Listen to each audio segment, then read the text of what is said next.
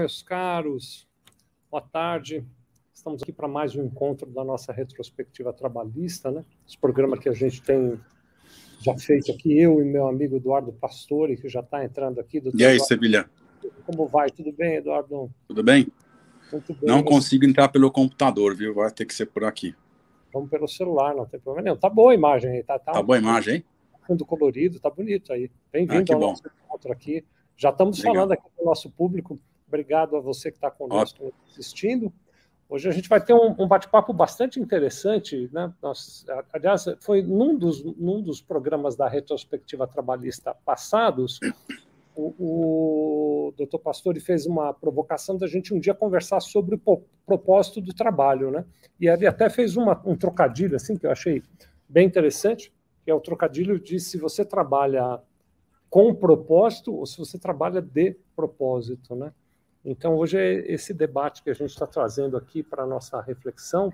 Você que está nos acompanhando em qualquer uma das redes sociais pode participar do debate, fazendo aí seus comentários, contando um pouquinho também da sua experiência. E eu, esses dias, meu amigo Eduardo, até antes de você trazer o tema do se você trabalha com propósito ou de propósito, eu estava vendo uma, uma matéria e essa matéria fazia uma comparação assim que eu achei muito interessante, né? Então você vê, por exemplo, dois casos de religiosos acaba sendo uma profissão, né? O indivíduo que é religioso acaba tendo essa profissão, né? Muito conhecidos. Um é aquele padre Marcelo, né? O padre Marcelo, ele teve um, uma situação muito grave de estresse, de uh, alguém poderia até chamar de burnout, né? Teve um caso bastante complicado lá com relação a isso.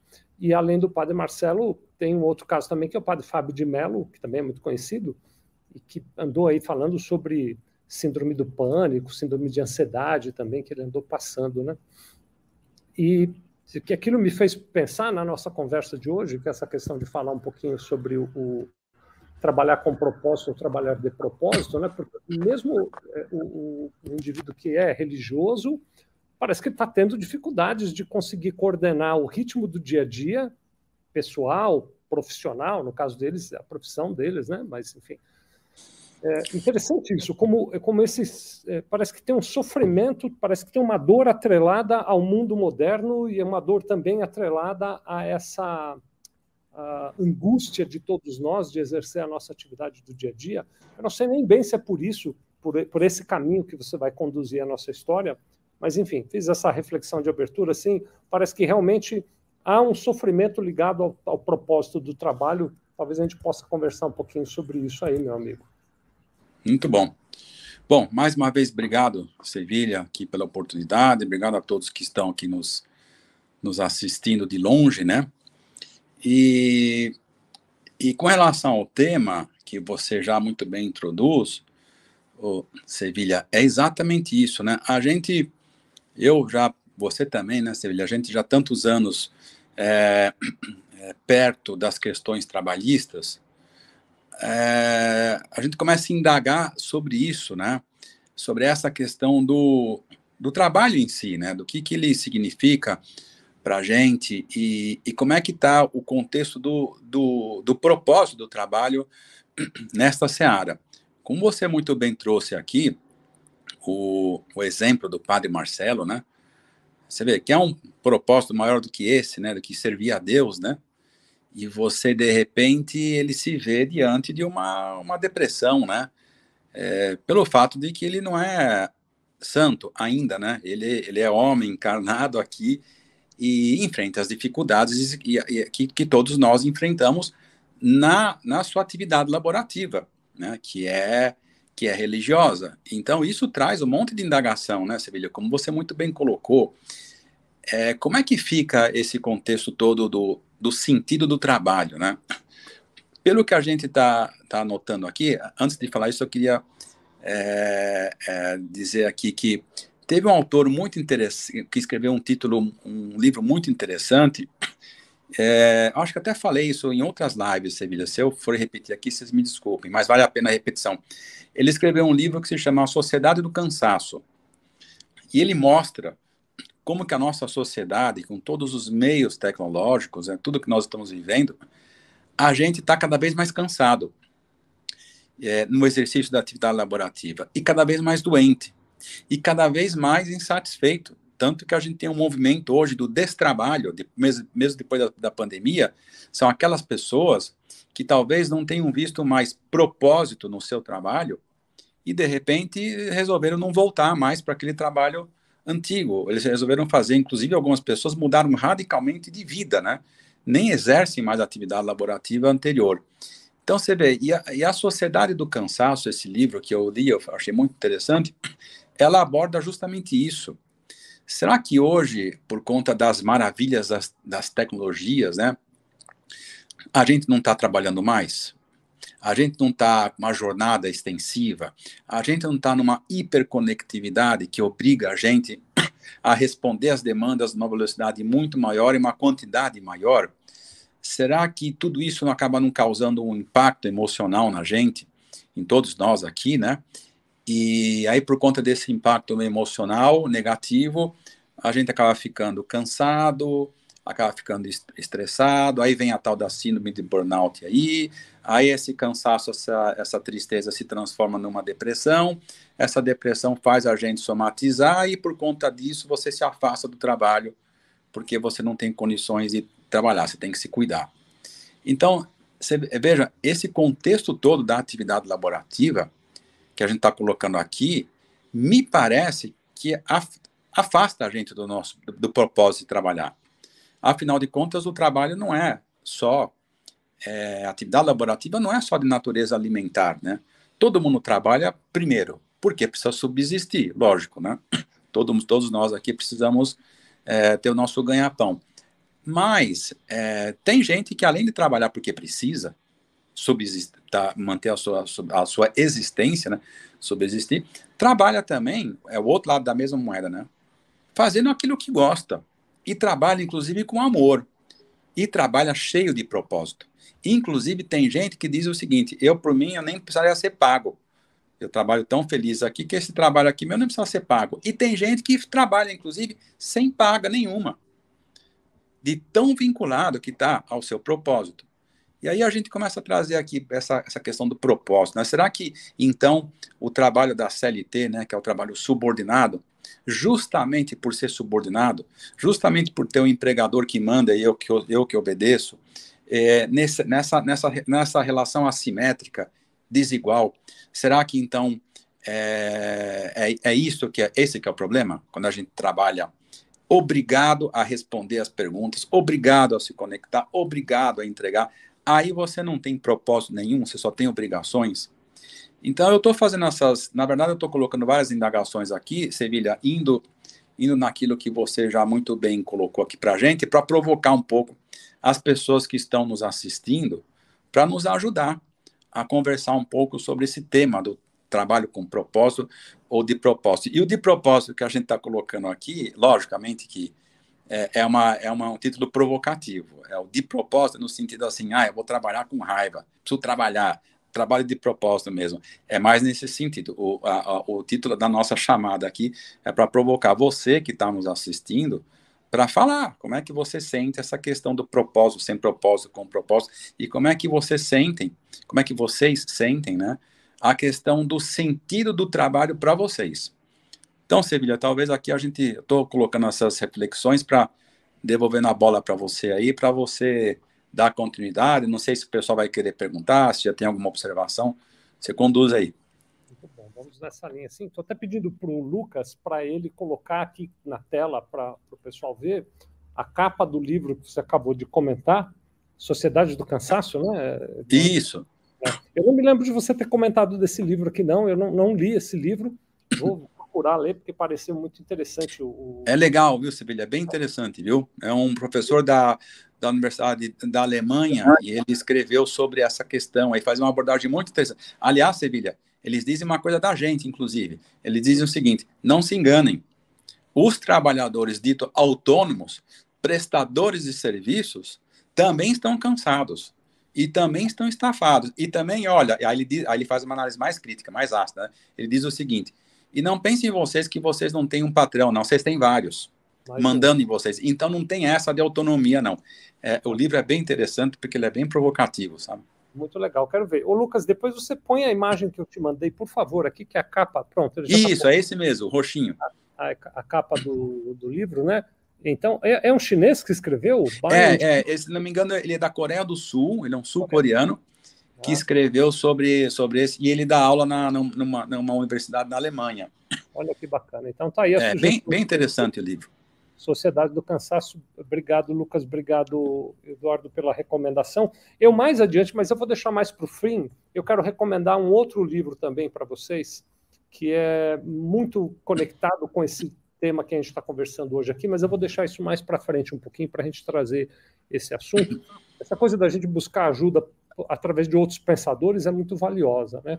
Mas eu estava aqui, você estava falando, por exemplo, sobre profissionais ou sobre pessoas que exercem atividades sem paga, né? Enquanto isso, eu estou vendo que o Lucas está pondo aqui na tela, pessoal, os dois endereços para você estar tá sempre em contato conosco. Um, que é esse que está agora na tela, que é o sevilha.com.br barra grupo retro trabalhista, que é onde você entra no nosso grupo do WhatsApp. A gente está sempre publicando coisas lá. Eu, depois vou colocar a capa dos dois livros lá também no grupo do WhatsApp. Então você pode entrar no grupo lá para estar tá sempre em contato conosco. E o outro, vou pedir para o Lucas pôr de novo, pronto, esse que está aí, sevilha.com.br barra retrotrabalhista, que é um grupo de cadastro para você receber todas as informações de quando a gente está fazendo transmissões, os temas que nós vamos tratar, e coisas dessa natureza.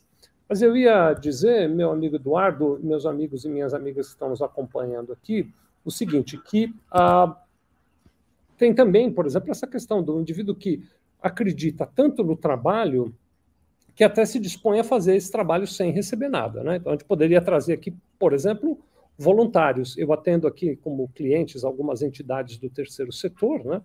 e eles têm vários voluntários que se oferecem para trabalhar lá como uh, mão de obra não remunerada, né? Mas talvez a gente não precisasse nem ir tão longe, né? Então, vou trazer aqui um outro exemplo. Eu uh, acho que é um exemplo muito comum para todos nós, né? Você pode pegar, vou falar aqui das mães em particular, mas os pais também, mas as mães, por exemplo, né? Ou as donas de casa, se alguém quiser colocar dessa maneira e tal. Elas também têm uma atividade que é totalmente voluntariosa. É claro que o pai também, mas em geral a mãe talvez simbolize mais esse, é, essa dedicação e tal, né? A, mãe também tem uma dedicação enorme, tem um amor, é claro, toda mãe, ou eu vou dizer, talvez uh, raras exceções, mas toda mãe tem um amor abissal pelo seu filho, né? Mas ainda assim também fica cansada. Ainda assim, ela também tem momentos em que ela diz não aguento, né? Eu esse final de semana foi Páscoa, o, o Eduardo, e eu fui passar Páscoa num hotel com a minha família porque lá tem uma, uma eu tenho uma filhinha que agora está com cinco anos de idade, que é a Ana, né? E lá eles têm uma comemoração da Páscoa muito gostosa para crianças e tal. Então a gente foi passar a Páscoa lá esse final de semana. Mas teve uma, uma manhã, nós estávamos tomando café e na mesa ao lado tinha uma família, sabe, Eduardo, meus amigos e minhas amigas. Então era o marido, a mulher, e aí tinha um garoto de uns três anos, um outro garoto que eu acho que tinha uns dois anos e meio, mais ou menos, e um bebê que não tinha um ano ainda no carrinho. Então era marido, mulher, três filhos, um de cinco, um de dois e pouquinho para três, e um que estava no carrinho, que talvez não tivesse completado um, ano ainda. Mas a cara da mãe, o Eduardo, eu até comentei com a minha esposa, falei, olha, depois você dá uma olhada na cara dessa moça. A cara da mãe era uma cara de exausta, com olheira, uma cara muito cansada. A gente notava de olhar para ela, né? Certamente ela faz aquele eu vou chamar de trabalho aqui de maneira incorreta, mas vou chamar. Certamente ela faz o trabalho de cuidar dos filhos e da família cheia de amor, mas também cansa. Né? Ainda pois assim, é. mesmo numa situação como essa, dava para notar claramente que ela estava precisando tirar uma noite completa de sono e um dia para é, ela fazer nada, né? Então, tem essa colocação, e o livro que eu vou recomendar depois, mais adiante, vai nessa direção, Eduardo, tem essa colocação que é assim: um pouco, ou talvez muito, depois vocês avaliam, né? Deste cansaço não é físico, é mental. É a maneira através da qual eu encaro aquela tarefa que eu tenho que fazer. Porque o cansaço físico é um cansaço que só tem uma solução: descansar. Não tem outro caminho. Né? Então, se eu pegar aqui um caso, você pegar um motorista de caminhão, que aliás tem uma legislação específica para ele, né, que até prevê pausas e tal. Mas o motorista de caminhão, depois de uma longa jornada dirigindo, só tem um caminho, ele tem que descansar. Né? Só, só dá para descansar. Mas existe um outro cansaço que não é físico. Eu vou chamar nem de cansaço, vou chamar de desgaste, eh, Eduardo, que é a preocupação atrelada àquela atividade que você exerce. Que é o quanto você se preocupa no sentido claro da palavra, né, de se ocupar previamente com coisas que ainda não, não estão no momento de, ser, de serem cuidadas. Né? Então, por exemplo, meus colegas contadores. Uh, meus colegas contadores vivem na uh, sucumbência de um prazo qualquer. Sempre tem um prazo para a gente cumprir. Né? Agora, por exemplo, seria 29 de abril, prazo do imposto de renda, pessoa física, mudaram para 31 de maio, mas a gente sempre tem um prazo. E nós ficamos aqui hoje cuidando de uma coisa e já nos preocupando com aquele prazo que está lá na frente, adicionando um cansaço ao trabalho que talvez não seja necessário. Talvez eu agora não precisasse estar tá dando um peso tão grande para alguma coisa que é, não está acontecendo e, é, ou que vai acontecer depois, né? Então, talvez separar as coisas, cada um no seu lugar, e viver mais o momento presente, né? Então, a gente vai ver muita gente, mas muita gente, cada vez mais falando sobre mindfulness, que é uma presença total, uma concentração total naquilo que você está fazendo naquele instante, aquilo que você está cuidando naquele instante. Cuidar de uma coisa por vez, e para cada coisa que você estiver cuidando, está completamente presente, cuidando apenas daquilo sem antecipar preocupações com outras coisas que você tem que cuidar, né? Aí, por exemplo, vou trazer aqui um comentário, estou vendo a Rose Vila Ruel aqui conosco, a Sueli Teles também, o Adriano Gonçalves também está com a gente. A Rose está fazendo um comentário que, assim, não é fácil e é um trabalho não valorizado. Eu não sei, ô, Rose, de qual trabalho você está dizendo aqui agora, obrigado pela tua colocação, mas também tem isso, né? Então tem a questão do cansaço físico, que é inerente a qualquer trabalho, não, não tem como fugir dele, né? Aliás, não é nem, nem só trabalho, mesmo assistir televisão, chega uma hora que cansa, né? Chega uma hora que você precisa mudar, mesmo que você esteja sentado em frente à TV, vendo uma série do Netflix, chega uma hora que cansa.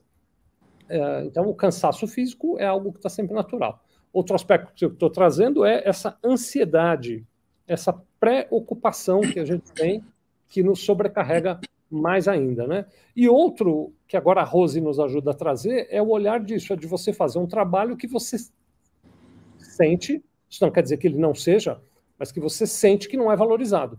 Né? Então você está fazendo um trabalho que você acha que não tem valor nenhum ou que as pessoas não reconhecem o seu valor. Obrigado, viu, Rose? Então, Eduardo, eu estou assim com esse olhar amplo em relação a esses aspectos aqui, queria te ouvir sobre eles, por favor, meu amigo.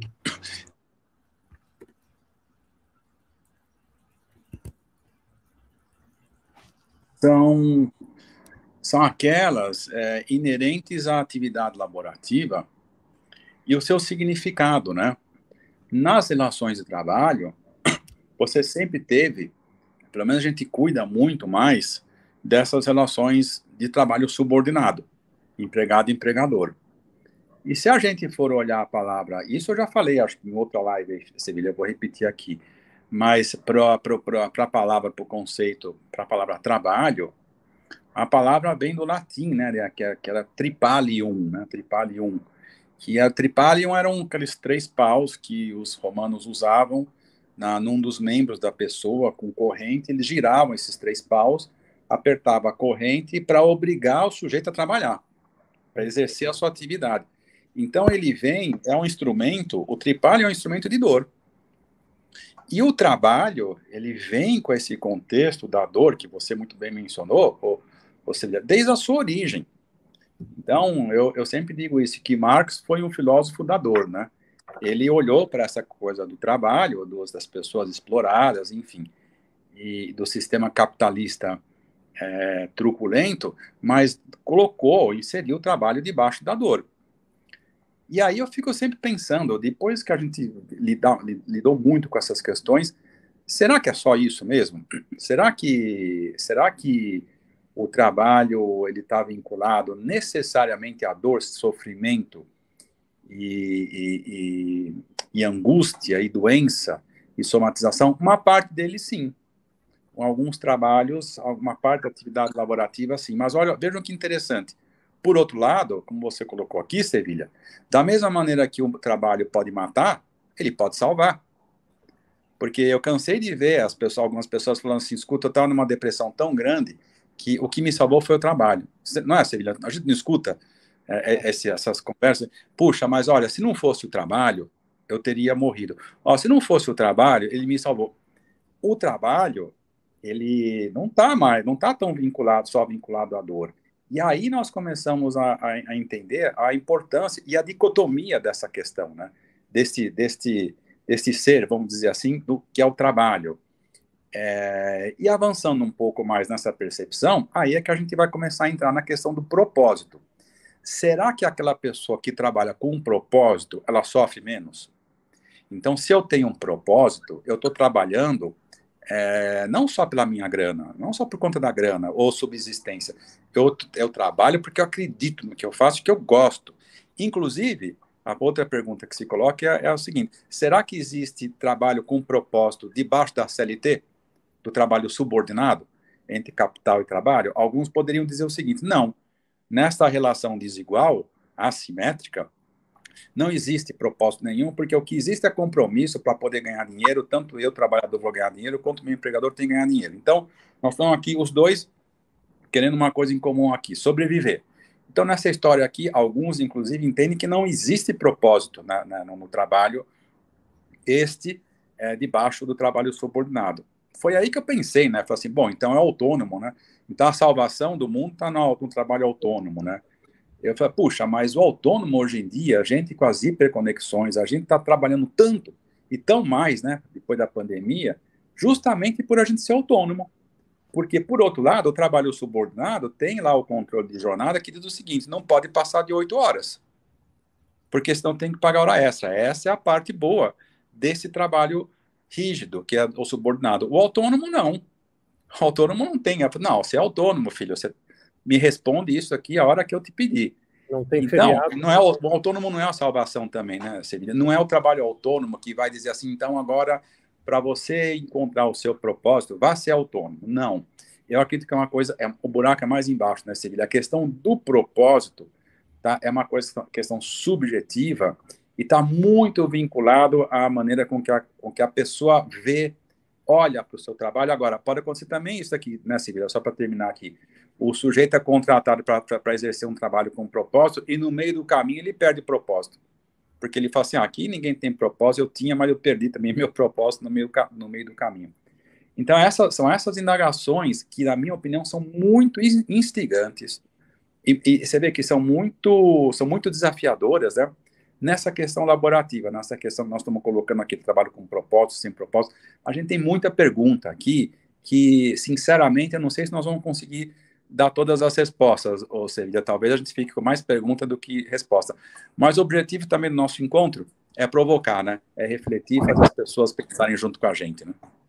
Eu acho até que nem seria justo nós termos a, a ousadia de querer trazer resposta, porque a resposta tem a ver com o interior de cada um, né? De cada pessoa que está nos acompanhando, que está nos assistindo, é. cada um encontrar as suas respostas do propósito do trabalho e de como lidar com essas questões do trabalho. Então, eu concordo contigo que a gente tem mesmo é que trazer reflexões, entre elas, por exemplo, essa reflexão, né, que você acabou de trazer, de que então é o trabalho que me salvou. Algumas pessoas dizem isso, né? Não falam só do sofrimento do trabalho, mas falam do trabalho como um instrumento de satisfação, de sobrevivência, né? É comum também, eu ouço, Eduardo, e recentemente eu vi isso de um caso próximo de mim aqui, né?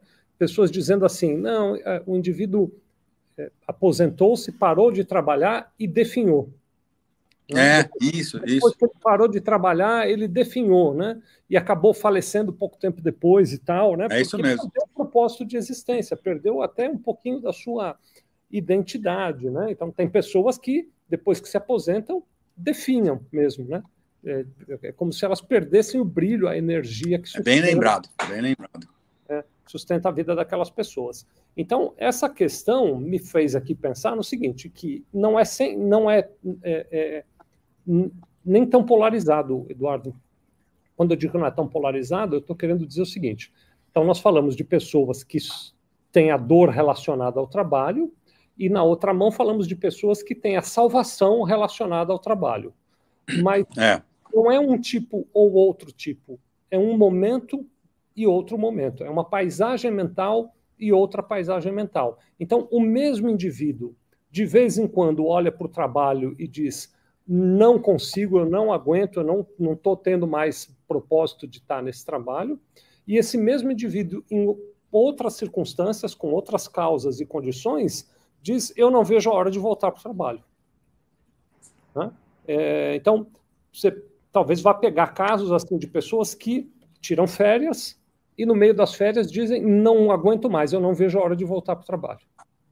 Né? Embora talvez num certo dia lá atrás tivesse dito: não aguento mais o meu trabalho, mas agora dizem: puxa vida, eu não aguento mais, eu quero voltar para o meu trabalho. Ou às vezes até no fim de semana, quando vai chegando domingo à tarde, a pessoa já vai tendo uma certa impaciência e diz: eu quero voltar para o trabalho, que eu não aguento mais ficar é, é. nada, né?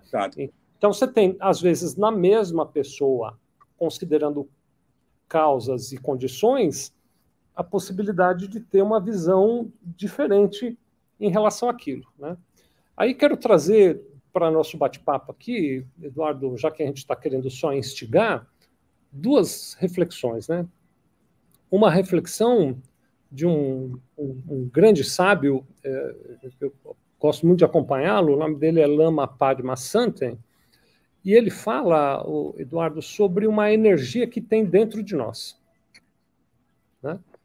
E aí, a, a, maneira como ele explica, eu não sei se eu serei tão, tão é, didático e lúdico para explicar, mas eu vou tentar, vou usar o exemplo dele. Né? Então, ele brinca assim, que, por exemplo, então você tem as suas crianças em casa, né? você tem filhos na idade infantil na sua casa. E aí você vira para eles e diz assim: então, pessoal, vamos para a praia arrume as suas coisas que a gente vai para a praia. E dá aquela alegria toda. Todos eles dizem, oba, viva e tal. Aí você vira para ele e diz: Não, peraí, presta atenção. Você está vendo essa alegria que está dentro de você, que você sentiu, essa empolgação, essa energia que brotou porque a gente vai para a praia? Sim, estou vendo, estou sentindo. Então percebe bem ela, está percebendo? Tô. Agora você guarda ela e usa ela num dia em que você não for para praia, que você for fazer uma coisa chata, um dia que você tiver uma prova de escola para fazer. Você faz brotar dentro de você a mesma energia. É só você prestar atenção de onde ela veio, que lugar fisicamente ela se manifestou, porque essa energia está dentro de você, não está na praia. Até porque se estivesse na praia, você teria que esperar chegar à praia para ela te contagiar. Mas que você vai à praia, é, é verdade. Ela está dentro de você. Então, ela está dentro de você, não está lá na praia. Se você treinar, você é capaz de fazer essa energia brotar em vários momentos diferentes. Inclusive, por exemplo, num dia difícil de trabalho. Né? É, eu, por exemplo, às vezes uma ajuda física pode, pode fazer a diferença. Né? Então, eu, uma, uma das férias que eu tirei, já faz algum tempo até, que eu gostei muito, Eduardo e meus amigos, eu fui para Caldas Novas, ali naquela pousada do Rio Quente. Não sei se você já foi lá, Eduardo. Você já teve oportunidade de. Não, não foi não. Não. Lá é um lugar que tem uma água que é quente, é uma região vulcânica, né? Então a água brota do chão quente, numa temperatura aquecida. Né? E lá tem esse rio, que é o tal do rio quente. De fato, como o próprio nome diz, ele é um rio quente. É, é uma, uma delícia, você nada nele ali com água. Imagine, um rio com a temperatura de um chuveiro. Né? No, no, verão, inclusive, chega a ser chato, porque é quente demais, até fica incômodo de ficar dentro da água. Muita gente gosta de ir lá no inverno, assim, ou na meia estação, porque você pega uma água bem quente e tal, né? E foi, foi assim uma semana que eu fiquei lá com a família, um tempo atrás, e me fez tão bem, tão bem, tão bem, eu trouxe uma pedra do rio. Eu peguei uma pedrinha do rio e eu trouxe uma pedra do rio, que eu tenho na minha mesa de trabalho. Então, de vez em quando, quando o dia está muito difícil, Eduardo, eu pego a pedra do rio para trazer a energia do rio de novo e dizer: puxa vida, aquilo foi tão é. bom, tem que pegar um pouquinho. É como se eu revivesse aquela energia, né? o Lama Padmasanta ensina que isso é a casina. Então é como se você capturasse a casina do rio e trouxesse aquela casina para continuar te dando energia e para te dar propósito do trabalho, né? Mas também tem uma outra questão, uma outra, então, assim, um, um, uma reflexão que eu estou fazendo é isso, sobre a nossa capacidade de gerar energia de dentro, ainda que o trabalho não esteja muito bom. Né? Isso não quer dizer aceitar o trabalho, não quer. Isso quer dizer, isso provoca, porque é a segunda parte da minha conversa, pode até provocar uma reflexão e eu estou vendo aqui o comentário, por exemplo, do Pedro Henrique Carvalho. Aliás, eu vou dar um abraço para ele e um para o José Antônio Santos de Mello. Pedro Henrique Carvalho está dizendo assim: ó, um ambiente corporativo com propósitos bem definidos é essencial para o fortalecimento do propósito individual. Então, o, o Pedro está trazendo aqui um, um depoimento de que o ambiente de trabalho pode ajudar a gerar essa energia, pode ajudar, ajudar a gerar esse bem-estar. Né? É claro, eu concordo, Pedro, você tem toda a razão. Embora eu estou trazendo no contraponto aqui o comentário de que essa energia está dentro de nós, a gente é capaz de fazer ela surgir sozinho. É só prestar atenção, é só se, se concentrar. Mas, enfim, pode ser que o ambiente de trabalho não esteja adequado, não esteja com os propósitos bem definidos, né? E então a gente diz: vou trocar de emprego, vou trocar de ambiente de trabalho. Ou, uh, Eduardo, como você mesmo disse, talvez até mais rígido, eu vou trocar de relação. Eu não serei mais empregado subordinado, não vou ter mais um trabalho subordinado, eu vou ser um profissional autônomo ou um empreendedor para buscar uma outra relação de trabalho, né? É, mas aí eu quero provocar as pessoas todas e você também, meu amigo Eduardo, que assim, quanta gente já não mudou de emprego é. apenas para viver o mesmo problema em outro local, apenas para encontrar no outro local a mesma insatisfação, a mesma dificuldade, a mesma falta de propósito, né?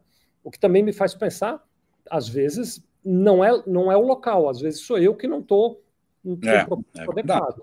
Às vezes está dentro de mim. Eu troco de emprego e não resolve, troco de emprego e não resolve, troco de emprego e não resolve. Embora nos tempos de hoje, ficar muito tempo no mesmo emprego não faz muito mais sentido, né? Os nossos pais, por exemplo, Eduardo, eles vêm de uma geração que o orgulho era ter um único emprego na vida e se aposentar ali, né? Uh, nós já pegamos uma época de transição, mas a juventude de hoje para eles não faz sentido pensar em ter um único emprego na vida inteira. Eu acho que não faz. Os jovens que nos assistem não, não vão ver sentido é. nisso. Mas você troca de emprego e nem sempre encontra no outro emprego que você está procurando. Pode até encontrar uma remuneração maior, mas talvez não encontre a satisfação. Né? E aí a gente vai ver depoimento de pessoas, muitos depoimentos de pessoas, que trocam, não ficam satisfeitos, mas que depois de um tempo, eu não estou dizendo que é o caminho, só estou colocando, aceitam até ter um emprego onde eles ganham menos, mas aonde eles se sintam mais realizados. Onde eles sintam que o propósito de é vida verdade. é, é mais isso, né? É onde eles sintam que o propósito de vida deles faz mais sentido. E só para trazer esse comentário final, falei de tanta coisa aqui, né? Mesmo que você saia do emprego e diga, vou empreender, vou ser um profissional liberal ou vou criar uma empresa, você vai descobrir que não é tão fácil assim, que depois lá tem outros desafios próprio doutor Eduardo já estava aqui brincando conosco, né? Aí você passa a ter não apenas um patrão, você tem um monte de patrão, um monte de chefes, porque todo cliente passa a ser seu chefe. Então, é um cenário complicado, né? E eu uh, fico olhando muito que, assim, se nós não formos capazes de gerar energia dentro de nós por conta própria, alguém chamaria isso de automotivação, né? Se a gente não for capaz de fazer isso, não adianta. Se a gente depende totalmente do ambiente externo para conseguir estar motivado, fica muito mais difícil. Você fugiu muito do tema, viu, Eduardo? Você, e meus amigos e amigas, me perdoem se eu divaguei demais aqui, viu? Não, Sevilha, ah, não, suas ponderações são absolutamente pertinentes, né? E, e você foi falando, eu fui pensando, lembrando aqui também dos casos, dos exemplos, os bons exemplos que você traz aqui, e eu, eu lembro de um outro exemplo recente também, eu não sei que empresa que foi, mas assim, que instituíram a, a semana de quatro dias de trabalho, né? Não são mais cinco. E com isso, e com isso diminui, diminuir um dia da semana. E me parece que o resultado foi sensacional, porque foi positivo. Por quê? Porque você tem, uma, você tem uma, um descanso maior dos trabalhadores, consequentemente, um aumento de produtividade. Então, você faz a mesma coisa ou até mais em menos dias, justamente por você ter tido mais descanso, mais tempo de estar com a família, de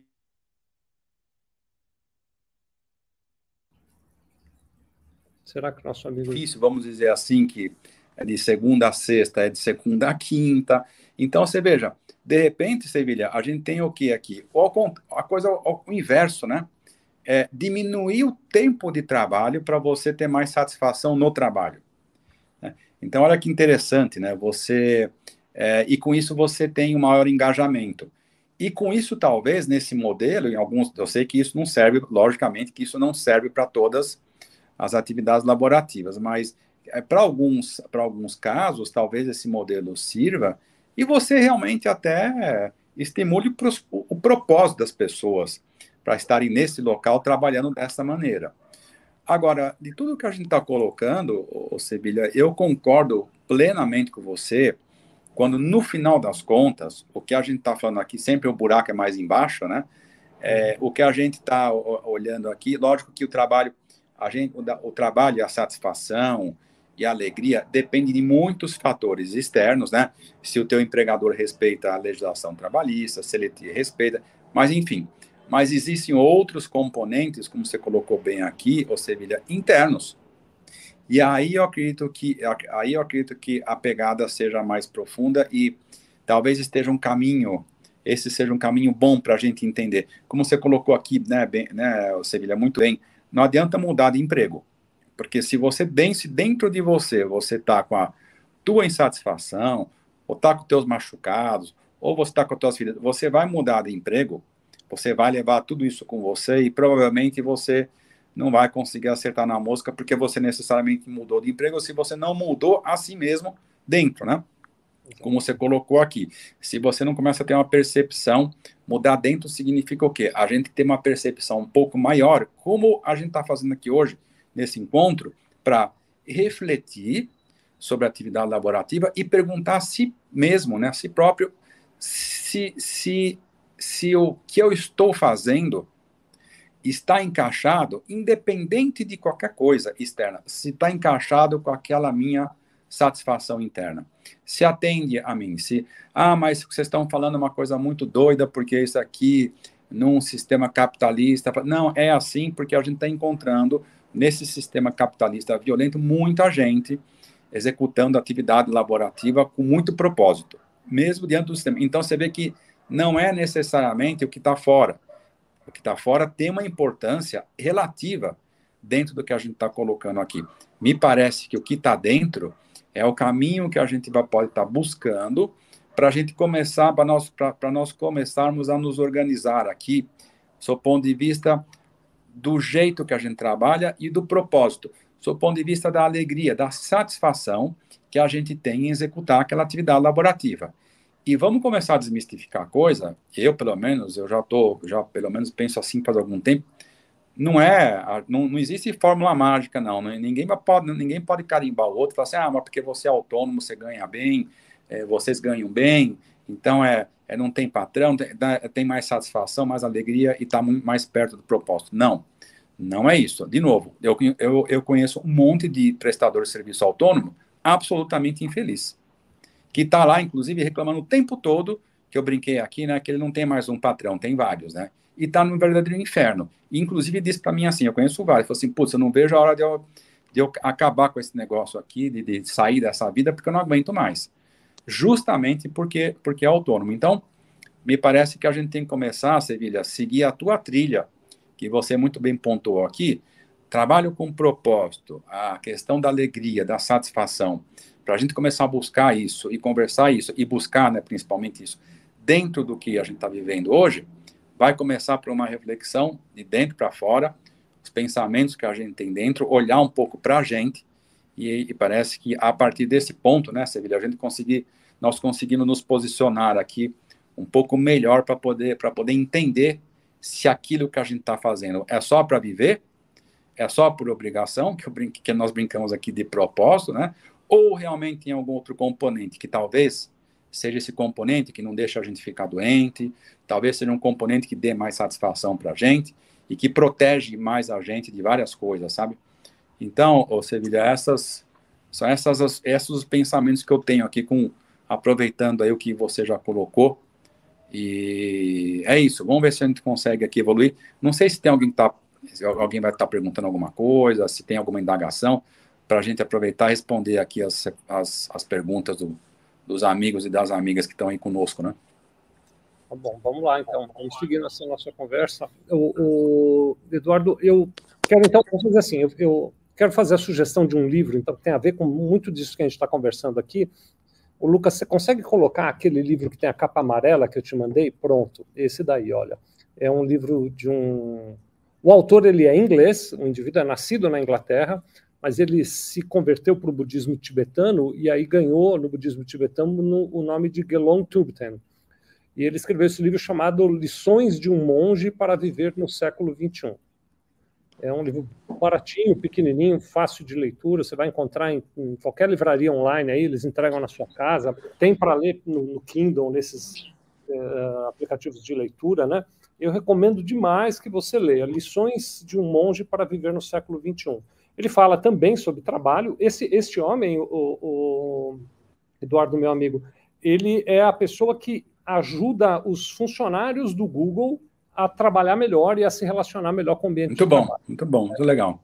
Ele é um cara muito competente, o livro é uma linguagem muito amigável. Eu recomendo demais que vocês leiam, assim, é, é, top 10, top 10 aí, vocês têm que colocar na lista de leitura, viu? Então, tá aí a dica, lições de um monge para ver no século XXI, vai te ajudar muito a entender que está dentro de você, né? Aliás, no verso, na contracapa desse livro, tem uma frase, pode ser que eu, que eu fale ela de maneira incorreta, né? mas a contracapa do livro diz assim: a felicidade está aí dentro, esperando você. Né? Não é dentro do livro, não, é aí dentro de você. Está né? aí. A felicidade está aí dentro, esperando você. Lucas, pode tirar, muito obrigado, viu? Quero fazer também aqui um comentário a respeito dessa semana de quatro dias que você trouxe aqui para o nosso bate-papo. A gente tem, tem o pessoal está nos acompanhando aqui, né? Então, estou vendo aqui, por exemplo, ó, Fabiane Mariana, a Elia Corte, a Sula Meira, a Lígia Alves Carrilho, Sidney Lasta, uh, o João Miranda, o Rodrigo Fernandes, o Elcio Castro, uh, tem mais uma turma aqui, um abraço a todos vocês que estão nos acompanhando, né? Uh, mas nós não temos nenhuma pergunta a respeito do tema, então eu só quero comentar essa questão. A Michelle está dando um, um, boa tarde, ela que está nos vendo lá pelo Facebook. Obrigado, Michelle, está conosco aqui também. É, mas eu ia dizer aqui o seguinte: você fez o comentário da semana de quatro dias. Então, eu quero contar para vocês de uma coisa que eu tenho analisado de maneira muito profunda, que é um, um experimento feito uh, e que ganhou o nome do efeito Hawthorne eu não sei se todos vocês conhecem ou não o efeito Hawthorne. Eu vou publicar depois no grupo. Lucas, bota aí, por favor, o endereço do nosso grupo de WhatsApp, para quem quiser entrar no grupo. O Lucas vai pôr aqui no rodapé. Vocês podem depois entrar no grupo. Eu vou colocar depois lá no grupo um link para o estudo, para uma matéria sobre esse estudo. O efeito Hawthorne, ele, ele fez vários experimentos, Eduardo e meus amigos. Isso aconteceu uh, no começo do século XX. Então, foi na, na, na, primeira metade do século passado que isso aconteceu. Não é um, um, experimento novo, mas ele ainda é muito comentado e muito válido. Né? Eles queriam saber, Eduardo e meus amigos, se a iluminação do ambiente afetava a produtividade das pessoas. E então eles fizeram. A, ilu a iluminação? A iluminação. Então, o que, que eles fizeram? Eles aumentaram a iluminação do ambiente de um grupo de pessoas na mesma fábrica, dividiram em dois grupos. Num dos grupos, eles aumentaram a intensidade da iluminação. E no outro grupo, eles diminuíram a intensidade da iluminação. Uh, e aconteceu que o grupo que teve mais iluminação começou a produzir mais. Só que o grupo que teve menos iluminação também começou a produzir mais. O que, tenha, o que tinha menos começou a produzir mais? Também. Os dois começaram Também? a produzir mais. Né? Depois eles repetiram esse mesmo estudo com temperatura, o ambiente mais quente e o ambiente mais frio. Então mudaram a temperatura do ambiente e foram medir a produtividade das equipes. A equipe que tinha temperatura elevada começou a produzir mais e a equipe que teve a temperatura diminuída começou a, a produzir mais também. Uh, e depois eles seguiram fazendo estudo e chegaram a várias conclusões ali no estudo, mas eu vou destacar uma, uma conclusão aqui que eu acho que é muito importante, pra, especialmente para quem é empregador, essa conclusão faz muita diferença. É que eles concluíram o seguinte: que os profissionais que estavam fazendo parte dessa experiência notaram que a chefia prestava mais atenção neles. Para ver se estavam produzindo mais ou não, para ver se a diminuição da iluminação estava atrapalhando ou não. Então, eles trabalhavam lá meio com um nível de atenção da chefia deste nível, e quando eles começaram a experimentar aumentar a temperatura, diminuir a temperatura, aumentar a iluminação, diminuir a iluminação, a chefia ficou muito mais atenta aos profissionais. E eles começaram a produzir mais. E a conclusão, uma das conclusões do estudo é que quando a liderança se preocupa mais com a equipe, a equipe produz mais. Essa coisa da semana de quatro dias, Eduardo, eu estou muito, muito, muito convencido de que vai nos levar à mesma situação. Não é a semana de quatro dias que faz o indivíduo produzir mais, é que as empresas que reduziram a semana para quatro dias estão acompanhando o trabalhador mais de perto através da sua liderança. E o trabalhador está produzindo mais porque sim, a liderança está acompanhando ele mais de perto, Eduardo. Não é a redução da semana que causa esse efeito, é a presença do líder acompanhando de perto o que cada profissional está fazendo, que está criando um aumento de produtividade, viu, Eduardo? Então, Sevilha, de repente, é, é isso mesmo. Essa questão das. Esse exemplo que eu trouxe aqui dos quatro dias, é, pode ser exatamente isso que você esteja falando, que no final das contas é, tem um impacto, né? Tem um impacto na questão de produtividade, é, ainda que não seja efetivamente, como você muito bem colocou, a, a semana, mas assim, é, é a gestão disso que faz a, a, a diferença em termos de resultado pode ser uma experiência muito interessante mesmo, essa questão das, da semana de quatro dias, dessa, dessa empresa que adotou, para a gente começar a entender isso, está falando, o, o Sevilha. E você está, no final das contas, você está olhando sempre para todo esse contexto aqui, está é, tá, tá tendo um olhar mais profundo, né? das questões é, das questões laborativas e da satisfação de que cada um tem na, na execução de suas das suas tarefas. O que é muito bom, Sevilha, porque porque você empurra, é, no final das contas, a pessoa para dentro dela. Pra, e aí você, a partir desta premissa, é que você começa a, a trabalhar as pessoas para que elas é, começam a entender melhor o que está à volta. Dizem, dizem já, não sei quem falou isso aqui, mas dizem assim: quando você muda dentro, você muda fora, né? Então, quando você quer mudar fora, às vezes você não consegue mudar fora, não, nada acontece e, e, ferrou tudo. Mas é, quando você muda dentro, você, você muda fora.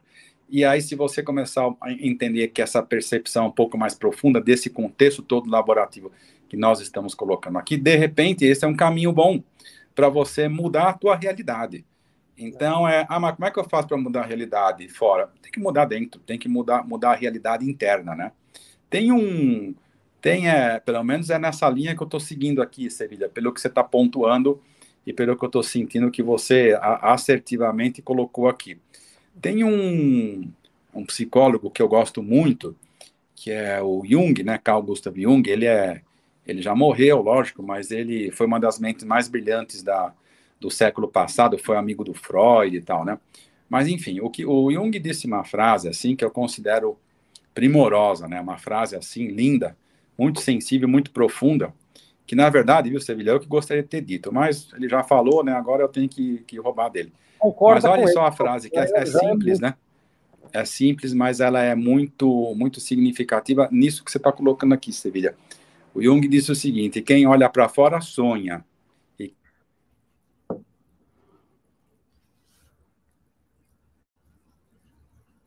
Desperta. É esta que é, é esta que é a grande sacada dele. É isso, né, Sevilha? É olhar para dentro, a gente olhar para dentro e acordar. É a gente olhar para dentro e entender o que, que é o contexto do trabalho, como é que a gente tá, como é que nós estamos nos posicionando com ele e a gente começar a entender que que é esta que me parece, esse que me parece é um bom caminho para a gente começar a compreender melhor essa questão laborativa, aonde que a gente está, quais são os nossos propósitos, por que, que a gente trabalha, o que, que a gente está fazendo, e com isso, e por que, que no final das contas a gente está falando sobre isso, nesse tema, nesse momento, aqui e agora? Porque isso nos protege. Isso nos protege das doenças, da depressão, da insatisfação. Não é que, uma, não, é que não, não, me parece assim que é uma fórmula milagrosa que, que é, é, é, soluciona tudo, mas não é isso. Mas ela nos protege no sentido assim de, de nos dar um conforto para a gente começar a entender que efetivamente a gente tem um caminho para trilhar. nessa questão do, da busca do trabalho com propósito. Esse que a gente está refletindo aqui com vocês e me parece que a gente está aqui com uma pegada legal aqui, não é não, Sevilha? Ah, bem interessante, bem interessante. Muito bem, muito bem, muito bem. Nós estamos, o pessoal está até dizendo aqui que deu uma travadinha no seu áudio, né? Estou até escrevendo a frase aqui. Então, é quem olha para fora sonha, quem olha para dentro desperta. Essa é a frase. Desperta, exatamente. Quem olha para fora sonha, quem olha para dentro desperta. Ficou olhando para fora, sonhou. Está viajando, olhou para dentro, vai despertar. Lógico que olhar para dentro é uma coisa difícil, né? Olhar para dentro significa olhar para as próprias. Significa você parar de, de, de considerar que o problema está no outro, né? E admitir que Feridas, olhar para as coisas gente Deu uma travadinha de novo aí, Eduardo, no seu, mas eu, eu vou seguindo aqui, olha só. Então, queria trazer aqui. O Lucas, põe para a gente ver aqui, então. Ó, tem um comentário do Alexandre Barros, que está dando parabéns aqui para nós. Só põe na terra. Obrigado, viu, Alexandre, de estar tá aqui conosco. Tem o um comentário do José Antônio Santos de Mello, ele diz que tem 67 anos, participa das reuniões dos estudos do Sindiconte. Um abraço para todos os meus amigos lá do Sindiconte. É muito bom pertencer a uma família, grupo, é verdade, faz muita diferença. E às vezes a empresa tem também esse papel de ser um grupo importante na nossa vida, né, José Antônio? Obrigado pela sua participação. Tem uma pessoa muito querida nossa aqui, Eduardo, nossa, minha e tua, viu? É, que é o Frank Nicodemo. Lembra do Frank lá da Fiesc de Santa Catarina? O Frank está dizendo aqui, ó, Sevilha Ah, o Frank, sim, sim, sim. Que honra. Lembra dele, Sevilha? Claro que lembro, querido. Pô, grande Frank, hein? Aí, conteúdo de qualidade para as indústrias catarinenses. Sempre um prazer, Frank, ter estado com você, tá? com as indústrias aí de Santa Catarina. Espero que você esteja bem. Um grande abraço, meu querido. Muito bom, Frank. hein? Muito bom. Querido amigo, saudoso de vê-lo, viu? Está conosco o pessoal da NE Contabilidade, que foi só quem comentou quem travou, mas a gente já falou aqui. A Rosa também está dizendo que queria ver a frase, então tá aí a frase que não é minha, é do Jung, né? Quem olha para fora sonha, quem é olha para dentro dispersa. Para dentro errado. desperta. Para dentro desperta. Ainda escrevi errado a frase, mas está aí feito. Bom, meus amigos, minhas amigas, dois, dois, duas recomendações de livro hoje durante a conversa. Lucas, vamos pôr de novo, rapidamente, então, você consegue colocar o livro é, Sociedade do Cansaço, que foi uma recomendação de leitura que o, o professor Eduardo Pastore trouxe, e a outra, é, Lições de um Monge para Viver no Século XXI. Então, pronto, você já tem leitura. Tem um feriado agora, essa semana, né? Hoje é terça, 19 de abril. Na quinta, 21 de abril, é, aniversário, é descobrimento né, do Brasil. Então, temos um feriado no dia 21. Pronto, você já tem leitura garantida para o dia 21. É, Escolhe verdade, dois, dois livros aí. É. Leia o seu livro. Eduardo, vamos nos despedir. Muito boa conversa. Lembrando a quem está nos assistindo, se você entrar no grupo, bota o endereço do grupo aí, Lucas, por favor. Eu vou colocar daqui a pouquinho no grupo o link para esse trabalho sobre o efeito Hawthorne. Depois você estuda um pouquinho mais sobre isso lá, tá bom? E lembrando a vocês que não na terça que vem, na outra terça nós estaremos de volta com o nosso encontro de retrospectiva trabalhista. Eduardo, suas considerações finais, meu querido amigo. Muito obrigado, Sevilha, mais uma vez aí pela, pela oportunidade de estar com você, com todo mundo que está nos assistindo virtualmente. Muito bom esse papo hoje, gostei, papo bem legal, diferente.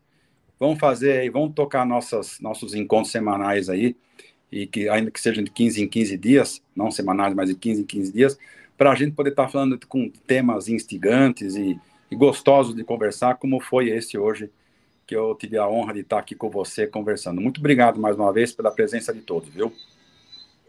Muito bom, pessoal. Muito obrigado. A Ângela está aqui dando um parabéns. Obrigado, viu, Ângela? Obrigado a todos vocês. Nos vemos em breve. Um beijo no coração de todos. Obrigado, Lucas, também pelo trabalho aí de estúdio. E então, daqui duas semanas temos mais um encontro. A gente avisa vocês. Sempre vocês ficam sabendo. Nos vemos em breve. Tchau, pessoal. Obrigado, viu? Tchau, Eduardo. Se cuida aí, meu amigo. Tá bom, Sevilha. Um abraço a todos, hein?